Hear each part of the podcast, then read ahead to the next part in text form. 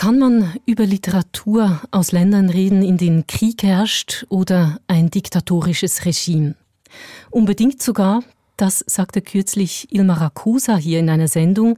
Sie ist Autorin und Kulturvermittlerin für osteuropäische Literaturen und sie ist jetzt zu Gast in der Passage zusammen mit Irina Herasimovic, Übersetzerin aus Belarus, die derzeit an der Universität Zürich arbeitet. Mein Name ist Dylan Grüter. Sie beide plädieren dafür, Gegenwartsliteratur aus der Ukraine und aus Belarus zu lesen, um mehr zu verstehen über die Lage dieser Länder. Was kann uns denn Literatur in der aktuellen Situation vermitteln, das wir nicht in den Nachrichten erfahren? Literatur geht ins Detail.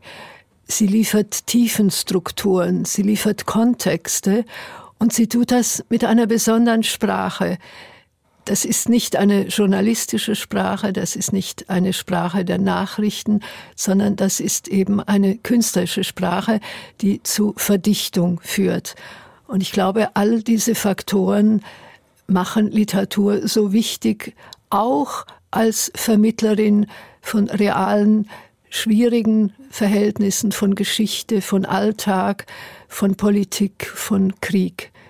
Sie beide haben für diese Sendung eine Auswahl von Texten zusammengestellt, Gedichte, Essays, Prosaerzählungen. Sie geben einen Einblick in diese Erfahrungsräume von ukrainischen und belarussischen Autorinnen und Autoren. Zuerst die Frage noch an Sie, Irina Herasimowitsch. Ist es denn eigentlich sinnvoll, in einer Sendung über Literatur aus diesen beiden Nachbarländern zu sprechen? Naja, es gibt keinen großen Ansturm an Interessenten, die über belarussische und ukrainische Lyrik äh, sprechen wollen. Deswegen nehmen wir die Kontexte wahr, die uns zur Verfügung stehen. Einerseits ist es aber auch äh, durchaus sinnvoll, über beide Länder gemeinsam zu sprechen, weil die beiden Länder auch gemeinsame Herausforderungen haben, zum Beispiel den komplizierten Nachbarn Russland und wie man mit dieser Nachbarschaft Umgeht, die gemeinsame sowjetische Vergangenheit äh, und, und, und. Aber man darf auch nicht vergessen, dass diese Räume zwei unterschiedliche Kulturräume sind, auch äh, jeder Raum mit seiner eigenen Vielfalt. Und ich bin immer dagegen, wenn man äh, von dem Osten als einem einheitlichen Fleck Erde spricht. Ich finde, das ist eine Wahrnehmung, die noch aus äh, den Zeiten des Kalten Krieges kommt. Und dafür eignet sich die Literatur auch ganz gut, um diesen differenzierten Blick auf Details zu üben. Wir werden jetzt im ersten Teil der Sendung Texte von ukrainischen Autoren und Autorinnen hören und dann wechseln wir im zweiten Teil zu belarussischer Gegenwartsliteratur. Wir beginnen mit einem Gedicht von Serhi Jadan, Autor aus der Ukraine. Es liest Nicola Battiani. Milizschule, September 2014. Sie sitzen an der Wand, im Schatten, in den der Scharfschütze nicht vordringt. Ziegelschutt, Konservendosen gefüllt mit Regenwasser, draußen vor dem Schultor Straßen, aus denen sich der Sommer zurückzieht. Einer sitzt zur Sonne hin, schwarz wie sein eigener Grabstein, den Rücken an die heißen Kacheln der Milizschule gelehnt. Sing mit uns, lachen wir ihm zu. Was ist? Na komm schon sagen wir zum schwarzen Schatten, dessen Augen man nicht sieht. Doch er winkt ab. Ich bin kein Sänger, sagt er lässig. Ich bin ein Mörder. Ich bin ein Mörder, wiederholt er. Es klingt wie Ich bin Briefträger, ich arbeite als Briefträger. Singt ohne mich, sagt er lächelnd und mustert uns. Ihr singt, ich höre zu und halte Wache. Der schwarze Herbst 2014, in den Schulkasernen sitzen Freiwillige.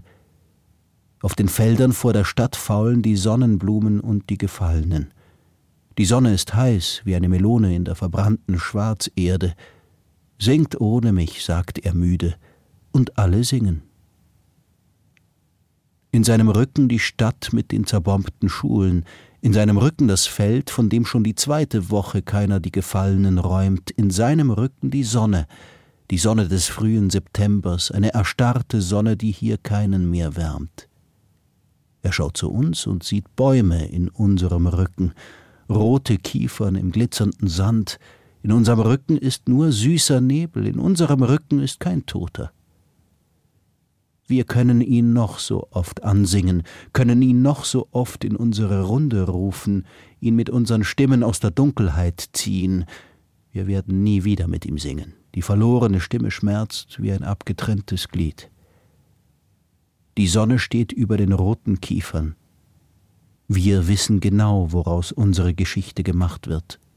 Die Geschichte ist der Schatten, den die Lebenden werfen, und der Schatten, den die Toten werfen, das ist auch Geschichte. Das war ein Gedicht von Seri Jadan, übersetzt aus dem Ukrainischen von Claudio Date, erschien im Gedichtband Antenne bei Surkamp 2020. Ja, es ist ein Gedicht, bei dem einem die Sprache wegbleibt. In Maracusa, weshalb wollten Sie die Sendung mit diesem Gedicht beginnen? Ja, weil in diesem Gedicht so viel eingefangen ist.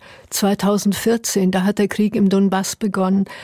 Und dieser Mann, dieser Soldat, der bereits ein Mörder ist, kann nicht mehr zum Business as usual zurückkehren. Er kann nicht mehr singen. Das normale Leben ist vorbei.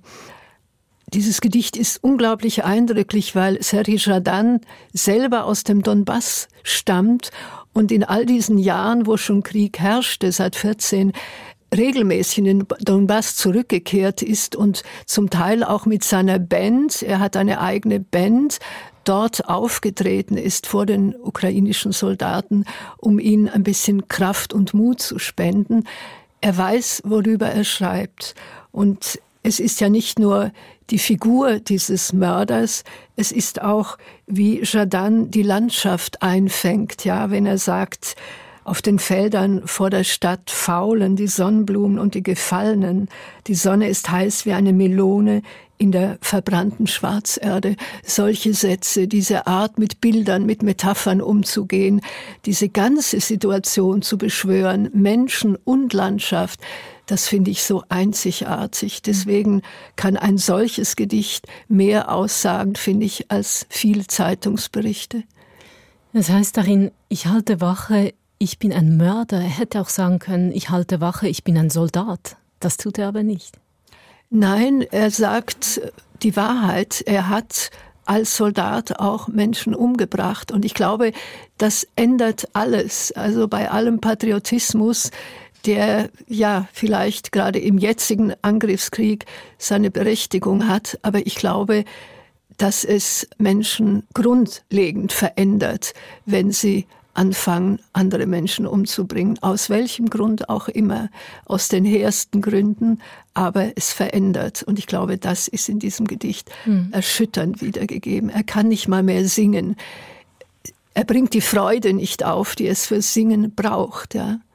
Das heißt, wer in einen Krieg hineingezogen wird, kann nicht mehr zurück ins alte Leben. Es ist unumkehrbar vorbei, auch wenn der Krieg vorbei ist. Ja, ich glaube, das ist äh, das, was dieses Gedicht ausdrückt, mitsamt der ganzen Atmosphäre, die im Landschaftlichen liegt. Das ist ein ganz starkes Gedicht, so wie dieser ganze Gedichtband Antenne ein Meisterwerk ist. Und wie gesagt, schon im letzten Krieg entstanden, das heißt in diesem Krieg, der aber schon seit acht Jahren andauert. Ja. Man wundert sich, wie es Serhii Jadan gelingt zu schreiben, weil, soweit ich verstanden habe, ist er immer noch im Kriegsgebiet. Ja, Jadan lebt in Kharkiv, äh, was ja schon sehr stark zerbombt ist. Er will da nicht weg, er leistet humanitäre Hilfe und man weiß, dass das lebensgefährlich ist und dass er einige seiner Kollegen auch schon verloren hat. Ich habe ihm auch E-Mails geschrieben, Irina auch. Wir suchen immer wieder Kontakt. Er meldet sich manchmal über Facebook, über Twitter. Aber wir sind in großer Sorge um ihn, denn er ist wirklich einer der ganz, ganz großen ukrainischen Schriftsteller, Prosaautoren, Lyriker, Essayisten. Er wäre auch absolut ein Nobelpreisanwärter, was die Qualität und den Umfang seines Werks betrifft. Irina Resimovic, Sie haben versucht, ihn zu kontaktieren vor dieser Sendung, um möglicherweise eine Aufnahme in der Originalsprache zu erhalten, dieses Gedichts, aber er hat nicht geantwortet. Leider nicht. Mhm. Ich kann mir vorstellen, dass er auch äh, jetzt andere Sorgen hat mhm. und mhm. nicht auf solche Anfragen reagieren kann. Ähm, was ich noch zu diesem Text und auch zu seinen anderen Texten sagen wollte, zum Beispiel auch zu seinem Roman Internat. Ich finde es sehr äh, bewundernswert, wie viel Wahrheit über den Krieg er zulässt und wie viel Wahrheit er aushalten kann.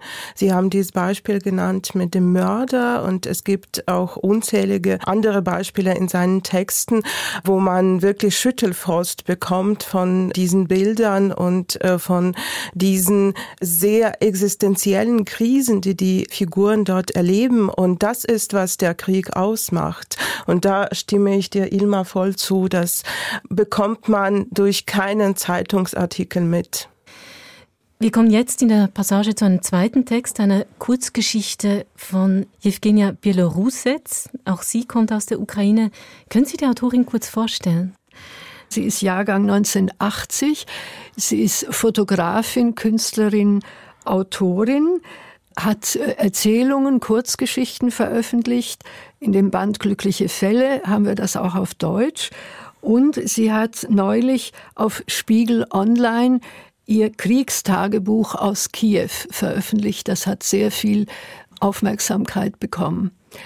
Sie pendelt zwischen Kiew und Deutschland. Ich weiß im Moment gar nicht, wo sie sich aufhält. Sie ist die Tochter eines sehr bekannten Übersetzers, Mark Bielorusets, der aus dem Russischen ins Ukrainische, äh, aus dem Deutschen ins Russische und auch aus dem Deutschen ins Ukrainische übersetzt. Und wir hören von ihr jetzt eine der erwähnten Erzählungen aus dem Band Glückliche Fälle. Es liest Oriana Schrage. Sterne. Mitten im Krieg war ich gelassen, habe von Schusswechsel zu Schusswechsel gelebt. Gelebt habe ich nicht mal in einzelnen Tagen, sondern in der Minute, in der Stunde.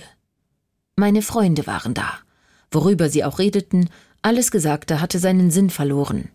In den schweren Stunden und Tagen waren ihre Worte überhaupt nicht zu hören, denn kaum waren sie ausgesprochen, glichen sie einem Gegenstand, einer Sache, etwas Robustem, das eine Form hatte, aber keinen Inhalt. Wir fingen alle an, unsere Horoskope zu lesen. Der Skorpion konnte sich am nächsten Tag von 12 Uhr mittags bis fast zum Abend in Sicherheit wähnen. So unternahm ich meinen ersten Spaziergang. Ich schlenderte durch die Stadt, in der es verqualmt und hell zugleich war. Die Straßen waren ausgestorben, die Fenster hatten keine Scheiben, die Erde schien leicht zu beben, doch die schmächtigen Bäume neigten sich unter der Last der Blätter der Erde zu. So ruhig war es hier bei uns noch nie gewesen. An der Müllhalde begegnete mir ein Alkoholiker, den ich schon lange kannte. Er war vollkommen nüchtern. Wie ich stand er da und schaute sich verwundert um. Er war, wie sich herausstellte, Skorpion. Natürlich hatte ihn sein Sicherheitsinstinkt nach oben geführt. Ich kehrte unbeschadet in den Keller zurück. Wir alle fingen an zu rechnen, gingen in den ungefährlichen Zeiten nach draußen, und uns passierte nichts, nichts Besonderes, nichts Schreckliches. Wir erwischten immer die Feuerpausen. In diesen Tagen lese ich ebenfalls das Horoskop. Heute soll ich mich zwischen sechs und neun Uhr abends zurückziehen und Innenschau halten. Das ist eine gute Zeit, um nachzudenken, und diese Zeit sollten Sie am besten zu Hause verbringen. In der Zeit kann es gefährlich werden, soll das heißen. Ob Sie es glauben oder nicht, mit solchen nebulösen Empfehlungen haben die Horoskope die Leute in unserem Haus während der Gefechte vor Lebensgefahr gewarnt. Jetzt sind die Gefechte hier schon lange vorbei. Aber das Horoskop gibt immer noch dieselben Ratschläge. Die Formulierungen haben sich nicht geändert und wir verstehen sie nicht mehr. Damals waren die Sterne auf unserer Seite, sie haben für uns gearbeitet, wenn man das so sagen kann. Jetzt ist irgendwie alles kaputt gegangen. Der Himmel ist eigenwillig geworden. Die Zeit hat sich von unserer Stadt abgewandt. Es passiert nichts. Sterne, das war eine Erzählung von Jewgenia Bielorusets, erschien 2019 im Band Glückliche Fälle im Verlag Mottes und Zeitz. Die Erzählerin beschreibt, wie man sich in dem Moment, wo alles aus dem Lot ist, sogar am Horoskop festhält. Was beeindruckt Sie an diesem Text?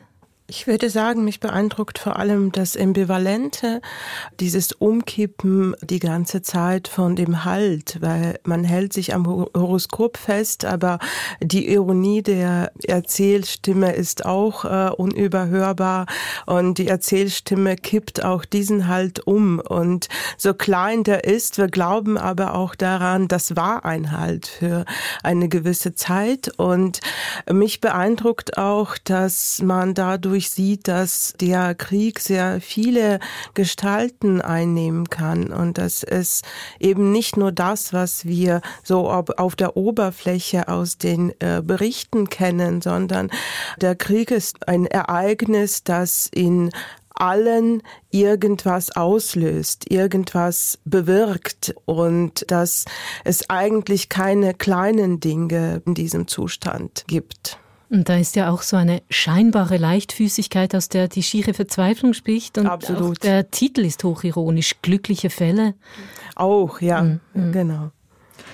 Bielorussetz ist ganz besonders begabt, eben den Alltag im Krieg zu schildern und diese kleinen, diese un unscheinbaren Dinge. Es geht nicht um die Kampfschauplätze, es geht eben um die Schauplätze des Alltags. Und da braucht es diesen genauen, auch diesen fotografischen Blick. Bielorussetz ist ja auch eine Fotografin, wie gesagt. Was mich überrascht hat, äh, diesen Text hat ebenfalls Claudia Data übersetzt, wie vorhin schon das Gedicht von Jadan. Diesmal aber aus dem Russischen, während Jadan ukrainisch schreibt. Und da frage ich mich, sind sich diese Sprachen so nah, dass ein Übersetzer beides übersetzen kann? Wie ist das Verhältnis dieser Literatursprachen? Also jetzt muss man da vielleicht mal linguistisch Klartext reden. Es gibt drei ostslawische Sprachen, die ziemlich eng verwandt sind, aber gleichwohl drei einzelne unabhängige Sprachen. Russisch, Ukrainisch, Bielorussisch. Das sind drei getrennte Sprachen, aber innerhalb einer Sprachfamilie verwandt. Und äh, Claudia Date kann tatsächlich beide Sprachen und übersetzt deswegen sowohl aus dem Ukrainischen wie aus dem Russischen. Aber noch einmal, es sind wirklich eigenständige Sprachen, wobei im Ukrainischen gibt es auch eine Mischsprache, die aber nur umgangssprachlich funktioniert, die heißt Surjik. Also eine Sprache, die ukrainische und russische Elemente enthält und so gemischt gesprochen wird, aber das gibt's nicht als Schriftsprache. Als Schriftsprache gibt es Russisch, Ukrainisch, Bielorussisch. Okay, das ist eine komplexe Situation. Versteht man sich denn gegenseitig auf Anhieb? Ja, nicht hundertprozentig, aber ich spreche seit vielen Jahren mit meinen ukrainischen Freunden, vor allem aus dem Westen äh, von der Ukraine, Belarusisch und sie sprechen mit mir Ukrainisch und wir verstehen uns. Ich wollte auch noch sagen, dass im Belarussischen wir auch diese Mischsprache haben, die heißt auf Belarusisch Trasjanka und daran sieht man auch schon, dass äh, die beiden Kulturräume auch ähnliche Wege äh, hinter sich haben. Das Trasjanka, das kommt von Dreschen, sowas wie gedroschene Sprache. Und äh, sie entstand, als nach dem äh, Zweiten Weltkrieg vor allem sehr viele Menschen aus den Dörfern, die sind in die Städte gezogen und in den Städten war in der sowjetischen Zeit natürlich Russisch angesehen und man brauchte für die Karriere Russisch, für die Arbeit und so weiter. Und die Menschen haben versucht, sehr schnell Russisch zu lernen. Und irgendwann sind sie eingefroren auf so einer Stufe zwischen dem Russischen und dem Belarussischen. Und das ist ein Sprachphänomen, das jetzt erst in der Literatur zutage kommt und auch ganz viel Energie hat. Ich glaube, da ist noch in Zukunft vieles, was damit gemacht werden kann. Also das ist auch politisch aufgeladen dann. Das ist auch auf jeden Fall politisch mhm. aufgeladen, ja. Und auch das Verhältnis zwischen dem Russischen und dem Belarussischen ist sehr politisch aufgeladen. In welcher Sprache schreiben junge Autorinnen und Autoren? Belarussisch? Äh, beides würde ich sagen, Russisch und Belarussisch, obwohl die belarussische Literaturszene vor allem auf Belarussisch funktioniert und vor allem die moderne Literatur, sie hat ähm, zwei Perioden als Vorgänger. Das sind vor allem die Autoren aus den 20er und 30er Jahren, die sehr experimentierfreudig waren, ähm, sehr offen in ihrem Umgang mit den Sprachen Sprachen, auch mit den Dialekten. Sie haben die belarussische Sprache erneuert äh, gewissermaßen, waren sehr mutig. Und das waren die Autoren, die unter Stalin repressiert worden waren und dann in der sowjetischen Zeit verboten. Und sie wurden wiederentdeckt mit der Wende und werden jetzt auch äh, verlegt, immer wieder in unabhängigen Verlagen, die es eigentlich fast gar nicht mehr gibt in Belarus. Und die zweite Periode, die ganz wichtig war, das ist die Wendezeit, die Bumbam-Lied-Richtung, die auch versucht hat, mit den alten Traditionen zu brechen, Tabuthemen auszuloten, die Sprache auch zu zerlegen. Wir haben heute auch in unserer Auswahl zwei Autoren, einen Autor und eine Autorin, Valgina Mord und Smitsja Wischnjo, die aus dieser Richtung kommen. Wir sind jetzt noch immer bei der ukrainischen Gegenwartsliteratur, kommen jetzt zu Ostap Sliwinski, ein Autor, den ich bisher nicht kannte. Wie sind Sie auf seine Texte aufmerksam geworden? Ich habe zuerst Ostap kennengelernt. Wir waren Mitbewohner in Wien. Ostap ist 1978 äh, in Lviv geboren, ist ein wunderbarer Dichter und Übersetzer. Er ist Herausgeber. Und ich habe äh, seine Texte über Maidan gehört, die wir heute auch hören werden. Die Revolutionshaikus und sie haben mich sehr berührt. Ich hatte das Gefühl, zum ersten Mal sagt mir jemand, wie es dort wird wirklich war. Seine Texte sind für mich wie rote Fäden, wie man die Situation in äh, der Ukraine lesen kann. Und ein ganz feinfühliger Dichter. Und ich wünschte mir viel mehr Aufmerksamkeit für ihn auch im deutschsprachigen Raum. Das, was wir jetzt von ihm zuerst hören, ist ein Ausschnitt aus seinem Wörterbuch des Krieges. Und das entsteht, wenn ich das richtig verstanden habe, jetzt im Moment aktuell. Genau, das entsteht jetzt. Das ist eine Textsammlung, die jetzt im Wachsen ist. Da sind Texte, von, die Ostap hört von anderen Menschen auf den Straßen von Lviv. Manche befragt er, manche erzählen selber von ihren Erfahrungen. Und interessanterweise haben dann die anderen auch angefangen, Texte zu sammeln und an Ostap zu schicken. Und das ist jetzt ein ganz verzweigtes kollektives Werk, das entsteht. Man findet es online und wir hören jetzt zuerst, was er als Einleitung zu diesen Texten schreibt. Wörterbuch des Krieges. Denn der Krieg verändert die Bedeutung von Worten. Manche Bedeutungen werden stumpf, man muss sie schärfen wie ein Messer mit einem Schleifstein. Andere wiederum werden so scharf, dass man sie unmöglich betrachten kann. Manche Worte sterben und fallen ab. Manche tauchen aus irgendeiner Vergangenheit auf und bekommen wieder eine Bedeutung, werden wichtig. Ich will ein solches Wörterbuch des Krieges zusammenstellen.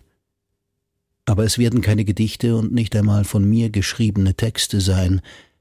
Jeder Eintrag ist das Fragment eines Monologs, den ich gehört habe oder den ich in diesen schweren Tagen noch hören werde.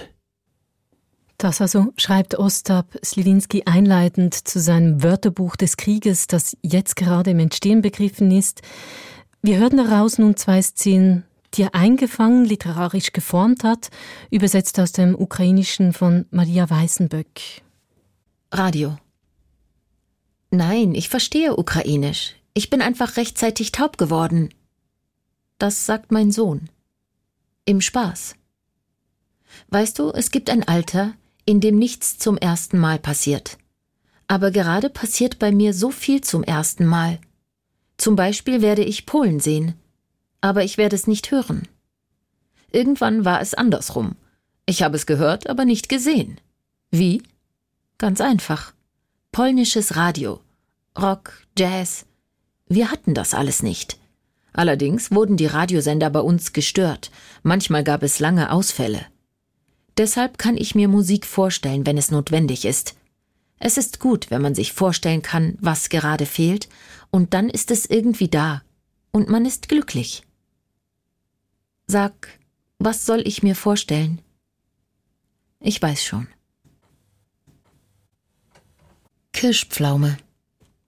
Als die Männer begannen, Bäume zu fällen, es war circa am zehnten Tag, alles, was herumlag, war verbrannt worden. Alte Möbel aus dem Keller, Schachtel, Kisten, kam eine Nachbarin schreiend aus dem Haus gelaufen, eine Oma um die achtzig. Sie schrie, dass sie es nicht zulassen würde, dass man die Kirschpflaume fällt. Wir wussten nicht einmal, dass es eine Kirschpflaume war, sie trug nie Früchte. Und niemand hatte vor, das armselige Bäumchen zu fällen. Trotzdem beschloss die Frau, den Baum zu bewachen und stand bis zum Abend dort. Zu jener Zeit übernachtete ich noch zu Hause, obwohl die Nächte kalt waren. Am Morgen erwachte ich also, die Sonne geht gerade auf, ich schaue aus dem Fenster, und da ist sie noch immer, bei dem Baum. Aber nun liegt sie auf dem Boden. Jemand kommt aus dem Haus und geht zu ihr. Ich habe später nicht einmal gefragt, was mit ihr passiert ist. Ich wollte nicht fragen. Manche Dinge passen einfach nicht mehr in mein Herz. Zwei Texte aus dem Wörterbuch des Kriegs von Ostap Sliwinski. Es sind Texte, die man online findet. Vermutlich ist es kein Zufall, dass Sliwinski in dieser Lage kurze Texte schreibt. Haben denn die Autorinnen und Autoren in der Ukraine im Moment überhaupt Zeit und Raum, literarisch zu schreiben? Eigentlich kaum. Es entstehen Tagebücher, wie etwa das von Evgenia Belorusets. Ich glaube, das ist das Genre, das sich noch irgendwie halten kann, aber längere Erzähltexte zu schreiben, auch Lyrik, also alle Autoren, die ich kenne, Autorinnen, sagen, es geht einfach nicht und sie sind ganz anderswo engagiert im karitativen Bereich, im humanitärer Hilfe. Sie haben wirklich keine Zeit. Irina Herasimowitsch, Sie haben es vorhin erwähnt, Ostap Sliwinski hat schon einmal ganz kurze Texte, Revolutionshaikus geschrieben, wie er es nannte. Das war äh, zur Zeit des Euromaidan 2013 bis 2014 während der Protestbewegung in der Ukraine für die Nähe zur EU gegen den Präsidenten Viktor Janukowitsch damals, der abgesetzt wurde. Jetzt sind ja Haikus eigentlich eine zeitlose literarische Form. Die haben etwas Kontemplatives normalerweise. Geht das zusammen mit dieser Atemlosigkeit einer Protestbewegung? Ich habe äh, Ostap tatsächlich auch mal danach gefragt und er hat gesagt, er hat Haikus geschrieben, weil er für irgendwas anderes einfach keine Zeit hatte. Er wollte diese Erfahrungen festhalten, aber er war selber auf dem Maidan und er hatte keine Zeit, etwas Längeres zu schreiben und deswegen sind es Haikus geworden. Ich finde es aber auch ganz passend, genauso wie bei dem Wörterbuch des Krieges sehen wir, dass da sehr offene Texte sind, die eigentlich gar nicht äh, viel interpretiert werden müssen, weil sie wie ins Wasser geworfene Steinchen wirken. Sie äh, erzeugen Kreise und in jedem Menschen werden das wahrscheinlich andere Kreise sein und so entsteht die Verknüpfung zwischen der Erfahrung, die der Mensch im Krieg macht und meiner eigenen Erfahrung, meiner inneren Erfahrung. Das finde ich eine ganz wichtige Qualität von diesen Texten. Und genauso wie beim Wörterbuch des Krieges, einerseits sind, äh, ist es etwas, was er sieht, es ist etwas aus der Außenwelt, äh, was er wahrnimmt, aber andererseits spürt man dort auch äh, sehr seine eigene Stimme, auch, die aber diese Offenheit aushält und zulässt. Das finde ich ganz großartig. Und wir hören nun tatsächlich noch seine Stimme. Sie haben ihn gebeten, uns Aufnahmen zu schicken von dreien dieser Revolutionshaikus. Wir spielen jeweils zuerst die Originalsprache ein und dann die Lesung von Nicola Battiani. Хайку революції. Ідуть на площу, приводять життя, ніби дітей до школи. Auf den Platz kommen. Das Leben chauffieren, wie das Kind zur Schule. Хай тільки нас не виселять з наших тіл, ми вистоїмо. wenn uns bloß keiner aus unserem Leib aussiedelt. Wir bleiben standhaft. Тепер бачиш, ти сам собі глина й гончар, опалений і міцний. Sieh an, nun bist du dein eigener Ton und Töpfer, gebrannt und kräftig. Da schwingen in ganz wenigen Worten sehr viele Gefühle mit. Angst, Aufbruch, Hoffnung höre ich da in diesen Revolutionshaikus von Ostap Sliwinski. Ich verstehe nicht alles. Wie, wie hören Sie diesen letzten Satz? Du bist dein eigener Ton und Töpfer. Ist das ein Staunen darüber, dass man das eigene Schicksal formen und mitgestalten kann? Ja, das ist ein Staunen, aber auch der Schmerz, äh, das eigene Schicksal zu formen. Das ist äh, nicht nur eine Ermächtigung, das ist auch eine Verantwortung, das ist auch etwas, was schmerzt, wenn man das eigene Schicksal dermaßen in die Hand nimmt, wie das auf dem Euromaidan war. Mhm. Wir werden in dieser Passagesendung nochmal Haikus von ganz anderer Art hören. Später, wir sprechen über Gegenwartsliteratur aus der Ukraine und aus Belarus in einer Auswahl von den beiden Kulturvermittlerinnen und Übersetzerinnen Ilma Rakusa und Irina Herasimowitsch, in der Hoffnung, dass diese Passagen, diese ausgewählten Texte das Interesse zum Weiterlesen wecken. Wir kommen gleich zu belarussischen Autoren. Nach einem letzten Text jetzt eines wichtigen Autors aus der Ukraine. Wir hören einen Ausschnitt aus Juri Andruchowitschs Roman Moskowiada. Dann wird unsere letzte und endgültige Auferstehung kommen. Beginnt Schwarzstrumpf wieder zu sprechen und übertönt die Welle von Applaus und Enthusiasmus. Die amputierten Arme und Beine wachsen wieder zu einem Ganzen zusammen. Die Idee der Pfui-Unabhängigkeit erleidet eine globale Niederlage und wird im Bewusstsein der Menschen gleichgesetzt mit Nationalsozialismus oder sogar mit sexueller Perversion. Alle gelüstet es nach der verbotenen Frucht des Imperiums. Millionen Menschen warten nur darauf, dass man sie zu Sklaven erklärt, dass man sie zum Bau von Pyramiden, Kanälen, großen Mauern und großen Brücken heranzieht. Der einzelne Mensch findet den Sinn seiner Existenz nur im Imperium, denn Imperium heißt, ein großes Ziel zu haben, ein tausendjähriges Ziel. Es heißt Unterwerfung der Welt, Kommunismus, unsterbliche Mumien in den Mausoleen, strahlende Sonnen und Regenten, ein Turm, der zehntausend Jahre gebaut wird, Macht der Armee, Hexenverbrennung, eine permanente und auf Vereinigung zielende Bewegung der Völker große Kopulation der Völker, wobei die Größeren die Kleineren fressen und die Stärkeren die Schwächeren. Monumente und Mythen, Flüsse, deren Lauf umgekehrt wird, Triumph der Psychiater, Pathologen und Vogelfänger. Das war ein Auszug aus Moskowiada, einem Roman von Juri Andruchowitsch, der im Original 1993 erschienen ist, also kurz nach dem Untergang der Sowjetunion. Und in der deutschen Übersetzung von Sabine Stör ist er bei Surkamp 2012 erschienen. Das ist der älteste Text in ihrer Auswahl, Ilma Rakusa. Weshalb musste dieser Text unbedingt dabei sein? Also erstens brauchen wir Juri Andruchowitsch, eine Auswahl ukrainischer Gegenwartsliteratur. Ohne diesen vielleicht wichtigsten Autor wäre unmöglich und unpassend. Zweitens handelt es sich bei Moskowiada eigentlich um Andruchowitschs bekanntesten Roman. 93 bereits erschienen im Original. Es ist ein satirischer Roman von einer unglaublich prophetisch visionären Kraft, wie genau dieser Auszug zeigt. Andruchowitsch war damals selber in den Jahren 91, 92 in Moskau im Gorki-Institut. Er kannte die Stadt, er wusste um den Umbruch, der sich auch in Russland ereignet hat. Die Ukraine hatte bereits die Unabhängigkeit erklärt. Moskau war dabei, sich eventuell auch zu einem etwas freieren System zu entwickeln. Es ist aber nicht dazu gekommen, im Gegenteil.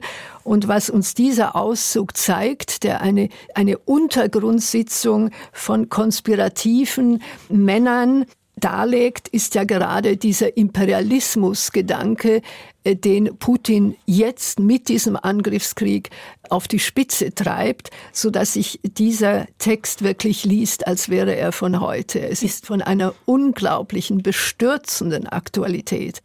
Ich habe fast nicht glauben können, dass der von 1993 ist, weil jetzt diese imperialen Fantasien der russischen Regierung so klar zutage treten. Naja, sie waren eben früher auch schon da, nur hat der Westen weggeguckt. Genau, genau das wollte ich sagen, dass das ein Beweis dafür ist, wie wichtig es ist, die Literatur aus unseren Ländern zu lesen, weil sie kann wirklich vieles mitteilen. Es wundert mich eher, dass man im Westen, ganz viele haben erst jetzt festgestellt, äh, was da vor sich hingeht, aber vieles war auch viel, viel vorher sichtbar. Sie haben völlig recht, das ist der westliche Blick, den ich jetzt gerade hier eingebracht habe. Jetzt haben wir bisher über ukrainische Gegenwartsliteratur gesprochen. Nun kommen wir zu Belarus, zuerst zu einem Autor, der auch mit den Mitteln von Satire und Ironie arbeitet. Kopfhämatom Nummer zwei heißt die Textstelle, die wir hören von, da müssen Sie mir helfen, Irina Herasimovic, diesen Namen kann ich nicht richtig aussprechen. Aus welchem Kontext kommt dieser Text, den wir nun hören? Das ist ein Text, der 2006 erschienen ist. Das ist eine ganz direkte Ansprache, mit der er sich an den Alexander Lukaschenka, den belarussischen Präsidenten, wendet. Und interessanterweise sieht man auch, dass er schon damals gespürt hat, wie er sich entwickelt. Und äh, Smitsja hat hier einen sehr schonungslosen Blick nicht nur auf den Diktator, sondern auch auf die eigene Situation. Kopfhämatom Nummer zwei. Ich betrachte dich im Fernsehen. Du wirst älter, mein Diktator. Deinen Kopf schmücken Falten und Geschwülste. Auch ich werde älter, neige zu Schwellungen, nehme eine gelbliche Farbe an. Beide ähneln wir überreifen Gurken. Bald werden wir altersschwache Schildkröten sein. Das graue Haar wird wie Blattwerk von uns abfallen. Gemeinsam werden wir sterben. Niemand wird uns retten.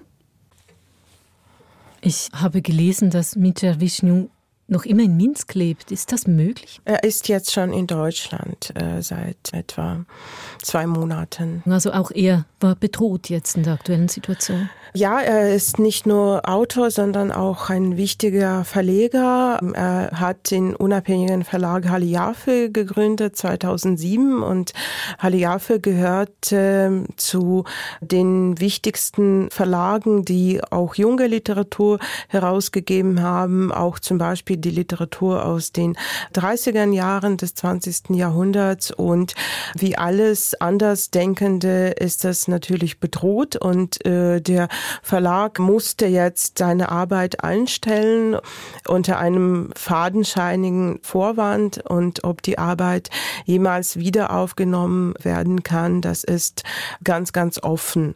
Und bei diesem Gedicht, das ist ein Gedicht, finde ich ganz beeindruckend, wie Smita zeigt, wie die Diktatur, wie dieses System in das Leben von einzelnen Menschen hinein gelangen kann, wie das alles durchsickert in, in allem, was man erlebt, in allem, was man leben will, in allen Wünschen, auch im physischen. Ich glaube, das ist ganz schwierig, äh, sich vorzustellen, wenn man nicht in, in so einem System lebt. Also ein Blick von außen nimmt da ganz vieles nicht wahr und vielleicht deswegen war Belarus jahrzehntelang der berüchtigte weiße Fleck Fleck auf der europäischen Landkarte, weil es ganz schwierig ist, da bestimmte Sachen wahrzunehmen. Es ist überhaupt schwierig, sich vorzustellen, dass man nie wissen kann, wie bedroht man tatsächlich ist. Es sind unzählige Intellektuelle verhaftet worden in Belarus. Ja, das ist der Hauptpunkt. Sind immer noch im Gefängnis. Auch Sie konnten nicht zurückkehren. Sie sind hierher gekommen in die Schweiz. Äh also ich wollte nicht zurückkehren. Ich will das auch nicht ausprobieren, ob ich das kann. Wir kommen jetzt zu einem dokumentarischen Text. Er heißt Acht Tage Revolution von Arthur Klinau. Er protokolliert die Proteste in Minsk im Sommer 2020. Wissen Sie da etwas über die Entstehung, Irina Resimovic? Ja, ich weiß. Ich weiß, dass Arthur Klinau die Ereignisse sehr genau beobachtet hat von Anfang an.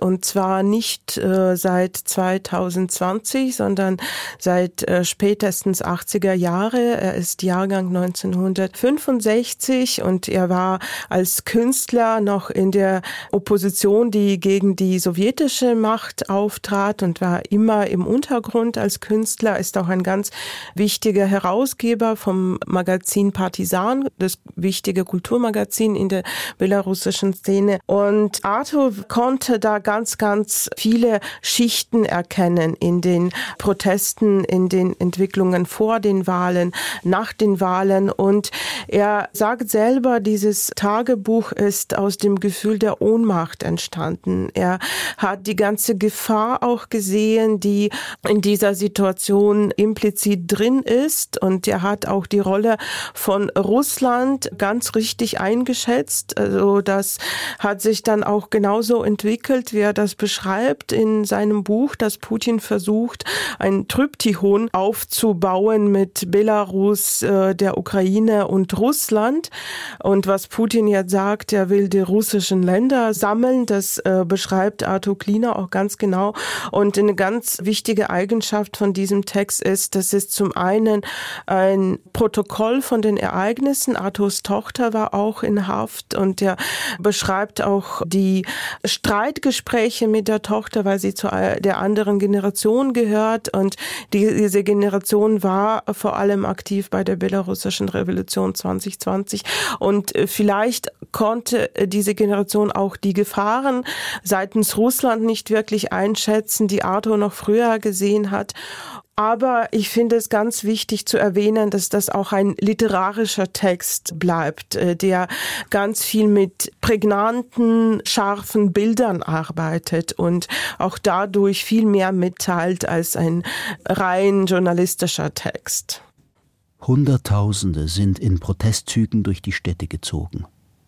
Auf kleine und große Siege folgten Terror, Gewalt, tausende Strafverfahren, Prozesse, drakonische Urteile, Emigration und Verzweiflung.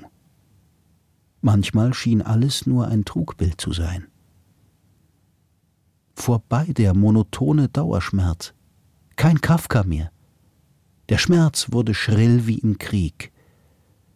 Munchs einsamer Schrei von der Brücke über den gelben Fluss der verbotenen Stadt hinaus in die Leere. Ende der postmodernen Experimente. Das Regime hat die letzten ironisch verspielten Locken abgeschnitten. Zum Vorschein kam die nackte Diktatur.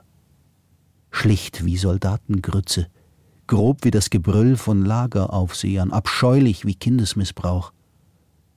Das Regime braucht keine demokratischen Fassaden mehr.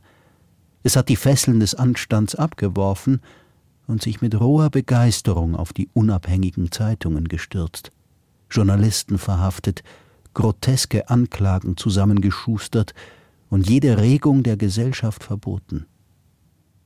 Die Bestie, die es lange im Käfig gehalten hatte, ist ausgebrochen. Alles Absurde ist verschwunden. Absurd ist eine Situation, in der Neues auf Überlebtes stößt, Totes und Lebendiges für einen Augenblick in seltsamer Symbiose nebeneinander existieren. Hier ist das Verweste gnadenlos über das Leben hergefallen. Das Regime wollte nicht wahrhaben, dass sich die Gesellschaft verändert hatte, dass sie nicht mehr in einem toten Körper leben will. Und doch ist die Energie des letzten Sommers nicht verschwunden. Sie hat sich verborgen und wartet. Das Land hat sich verändert. Wir werden nie wieder so sein wie einst, Wer in den Strom der Revolution eingetreten ist, für den gibt es kein Zurück. Eine Passage aus Arthur Klinau, Acht Tage Revolution, ein dokumentarisches Journal aus Minsk in der Übersetzung hier von Volker Weichsel und Thomas Weiler, erschien bei Surkamp 2021. Ja, es hat etwas Bitteres, wenn man diese letzten Sätze hört, denn von außen hat man den Eindruck, dass in Belarus eine Stagnation eingetreten ist oder sogar eher eine Verschlechterung der Situation. Aber hier ist die Rede davon, dass immer noch diese Energie des Protestsommers 2020 vorhanden sei. Erleben Sie das so, Irina Rasimovic? Ja, absolut. Es ging damals äh, nach den Wahlen um ganz grundsätzliche Sachen wie wir wollen nicht in einer Gesellschaft leben, in der Gewalt dermaßen zu Tage tritt. Wir wollen fair behandelt werden. Wir wollen, dass unsere Stimme gehört wird. Da sind grundsätzliche Sachen. Die Forderungen, die gehen einfach nicht äh, weg. Das geht einfach nicht. Das ist zu existenziell. Und eine andere Sache ist natürlich, dass die Möglichkeiten aufzutreten, sichtbar zu werden, die sind unglaublich eingeschränkt. Wie ein Freund aus Belarus sagte, jetzt ist es Asphalt. Also er meinte, alles ist zu betoniert. Alles, was lebendig ist, was sich bewegt, alles ist in Gefahr. Und deswegen sieht das wie eine Stagnation von außen aus, aber es brödelt äh, unter dieser Oberfläche. Und ich glaube, das ist generell ein wichtiger Topos in der belarussischen Kultur, dass die Oberfläche und das, was drunter ist, sehr, sehr selten synchronisiert werden. Sehr oft muss man erstmal den zweiten Blick äh, wagen, um zu erkennen, was geht da wirklich vor sie hin. Welche Rolle spielt denn die Literatur in einer solchen Lit äh, Situation? Wird sie gelesen oder ist das nur eine ganz kleine Nische von Menschen, die das wahrnehmen? Ich meine, es ist ja ganz vieles verboten worden. Kürzlich wurde sogar von äh, George Orwell 1984 verboten. Also aus dem Buchhandel rausgenommen. Also da sind die Belarusen sehr genau. Was heißt verboten? Was also was sind diese Unterschiede? Mhm. ja. Und spielt Literatur im Moment eine Rolle? Ja, weil das fast der einzige Bereich ist, wo man etwas sagen kann, auch äh, wenn das jetzt nicht im Land publiziert werden kann, auch wenn das nur im Internet zugänglich ist. Ich würde sagen, dass das Bedürfnis zu lesen und zu sprechen ist sogar größer geworden, weil man will mit dieser Situation auch irgendwie fertig werden. Also man will dieses Ungeheuer auch benennen und diese Versuche, das, was es mit uns macht, zu benennen, die sind immer noch da, auf jeden Fall. Andererseits äh, gibt es auch eine gewisse Angst davor, offen zu sprechen, auch im Sinne Selbstzensur, auch nicht nur im Sinne die Zensur von äh, Seiten des Systems, sondern zum Beispiel es gab eine Diskussion um den Text von Arthur Klinau herum, darf man ironisch werden in Bezug auf diese Ereignisse. Und viele waren der Meinung, das ist nicht angebracht. Ironie ist nicht möglich in solch einer Situation und Arthur wurde kritisiert auch und mir fehlt ein bisschen im Gespräch über die Literatur eher, dass man es war wagt, unterschiedlich zu sprechen, auch über die Situation. Ich glaube, wir brauchen unterschiedliches, vielfältiges Sprechen, auch überall eigentlich. Das bezieht sich nicht nur auf Belarus, auch im deutschsprachigen Raum brauchen wir unterschiedliches Sprechen, nicht nur die Wiederholungsschleifen, wie es oft in der Berichterstattung ist. Mhm. Ja, jetzt kommen wir zu einem Text aus Belarus, der jetzt nicht direkt politisch ist. Wir hören nochmal drei Haikus und zwar sind es äh, Texte von Ales Razanau. Es ist der einzige Autor in dieser Auswahl, der nicht mehr lebt. Er ist 2021 gestorben. Weshalb ist er wichtig, wenn man sich mit belarussischer Gegenwartsliteratur beschäftigt?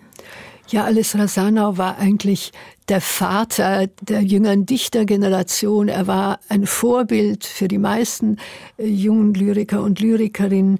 Er war eine Autorität.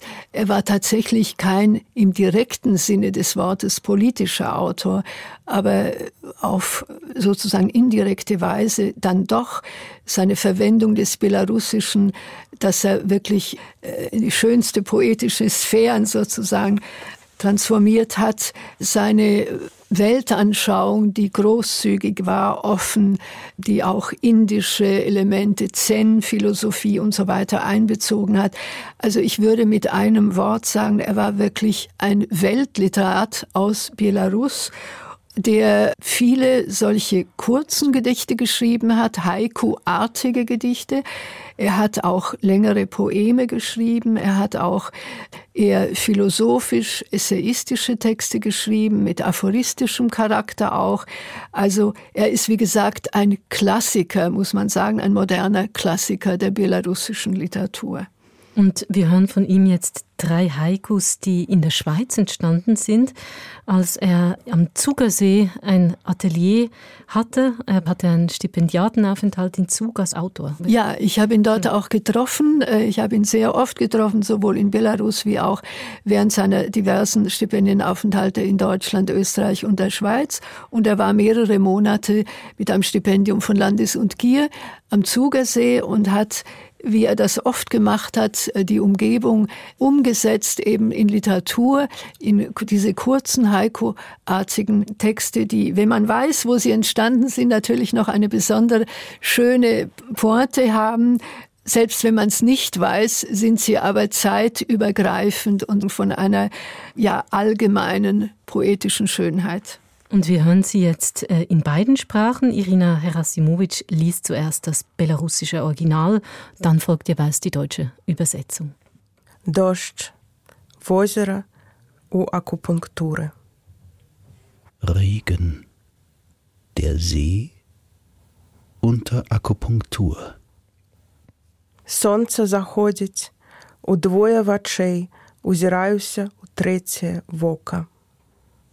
Die Sonne geht unter.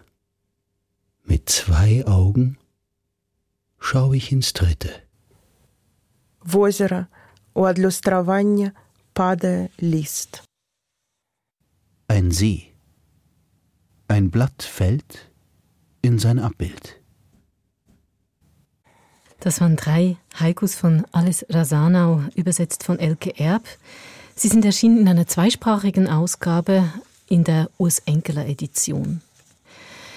Jetzt kommen wir zum Schluss dieser Passagesendung noch zu einer wichtigen Gegenwartsautorin aus Belarus, die in den USA lebt, Valgina Mort. Sie gehört zu ihrer Generation, Irina Herasimovic. Ja, ungefähr. genau. Mhm. Mhm. Sie ist also ungefähr äh, um die 40. Wir hören ein Gedicht von ihr, in dem sie sich mit der Sprache selbst beschäftigt. Die weißrussische Sprache 1 wie wir zur Welt kamen, wissen selbst unsere Mütter nicht. Wie wir ihnen die Beine spreizten und hervorkrochen von allein. So kroch man nach dem Bombardement aus den Ruinen. Wir wussten nicht, wer von uns Junge, wer Mädchen ist. Wir fraßen Erde und dachten, das sei Brot. Unsere Zukunft aber, diese Tänzerin auf dem dünnen Strich Horizont, was vollführt sie uns da für Figuren, die Hure?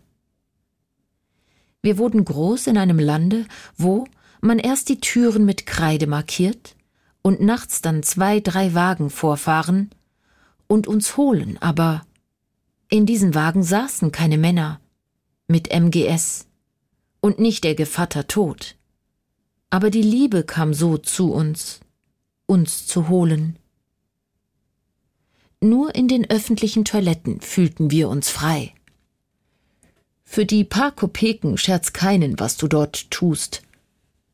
Im Sommer hielten wir gegen die Glut und gegen den Schnee im Winter. Als man aber sah, wir selbst waren unsere Sprache, und uns die Zungen herausriss, sprachen wir mit den Augen. Und als sie die uns ausstachen, da sprachen wir mit den Händen. Und die Hände abhackten, mit den Zehen. Und die Beine zerschossen, nickten wir mit dem Kopf, ja schüttelten ihn. Nein. Als sie jedoch unsere Köpfe verschlangen, bei lebendigem Leibe, krochen wir zurück in den Schoß unserer schlafenden Mütter, wie in den Luftschutzbunker, um noch einmal geboren zu werden. Und dort sprach die Tänzerin Zukunft am Horizont durch den Feuerreif der Sonne. Das war ein Gedicht aus Walschina Mords Gedichtband Trennfabrik aus dem Weißrussischen übersetzt von Katharina Narbutowitsch, erschienen bei Surkamp 2009. Walschina Mord ist äh, ein Ausnahmetalent, wirklich eine ganz, ganz außerordentliche Lyrikerin, die inzwischen auch viel auf Englisch schreibt, weil sie schon lange in Amerika lebt und dort auch an einer Uni doziert. Auch da würde ich wie bei Rasanau sagen, das ist wirklich Weltliteratur, ja.